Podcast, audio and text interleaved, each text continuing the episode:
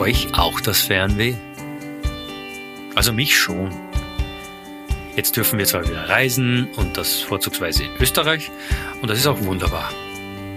Dennoch, das Wissen, dass wir in bestimmte Regionen und Länder vielleicht für Monate oder gar länger nicht reisen werden können und wenn dann nur unter Einschränkungen, verstärkt meine Reisesehnsucht nur noch mehr.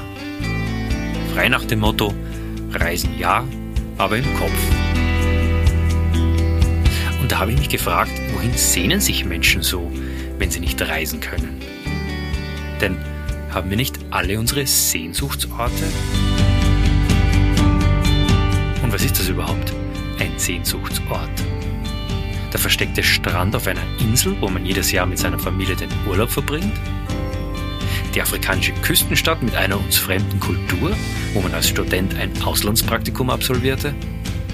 Das Heimatland der Partnerin oder des Partners?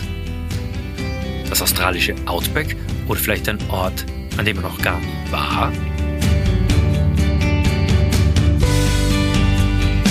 Willkommen zu Kopfreisen, ein Podcast über das Reisen. Mein Name ist Georg Frerer. Ich bin Produzent dieses Podcasts und Reisender aus Leidenschaft. Ich lade euch ein, mit mir und meinen Gästen an Orte zu verreisen, die die Sehnsucht wecken.